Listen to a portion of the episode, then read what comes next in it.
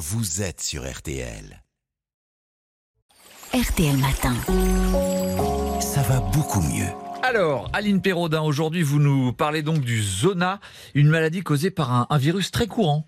Et oui, le zona est dû à la réactivation du virus de la varicelle, qui est l'un des virus, si l'on peut dire, les mieux partagés.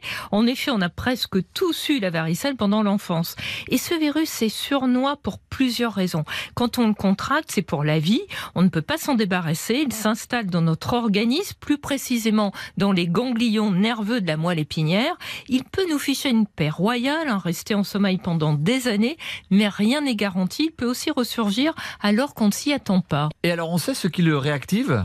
Alors, il peut faire reparler de lui le plus souvent en période de stress ou de grande fatigue. Le virus se réactive aussi lors de maladies, de prise de certains médicaments, de grève d'organes ou de toute autre situation qui affaiblit notre défense immunitaire.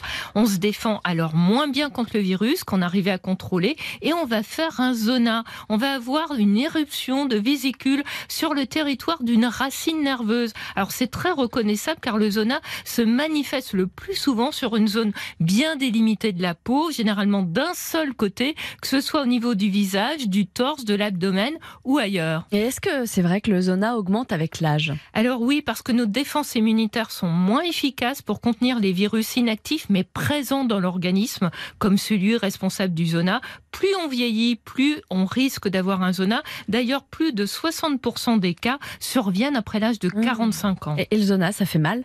Alors oui, et les douleurs peuvent euh, même apparaître avant l'apparition des vésicules. Ce sont des sensations de cuisson, de brûlure. Il existe un médicament antiviral à prendre le plus tôt possible dans les 72 heures après l'apparition des vésicules.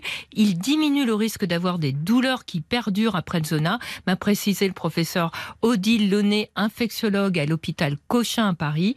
La persistance des douleurs, c'est la principale complication du zona. Ces névralgies sont difficiles à traiter et touchent plus fréquemment les personnes plus âgées ou immunodéprimées.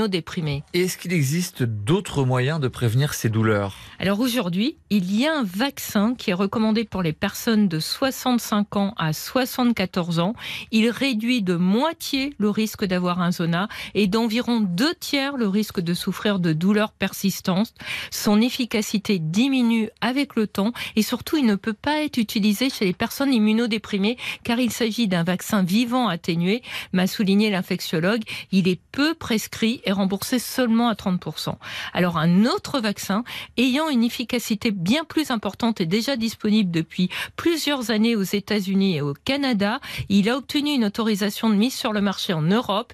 Il s'agit d'un vaccin sous-unitaire, c'est-à-dire qu'il ne comporte pas le virus entier, mais seulement des fragments inoffensifs et purifiés du virus. Il permet donc la vaccination des personnes immunodéprimées, m'a précisé le professeur Odile Launay. D'ici à la fin de l'année, la Haute Autorité de Santé devrait donner des recommandations avant une éventuelle prise en charge par l'assurance maladie. Merci beaucoup, Aline Perraudin. À demain. À demain.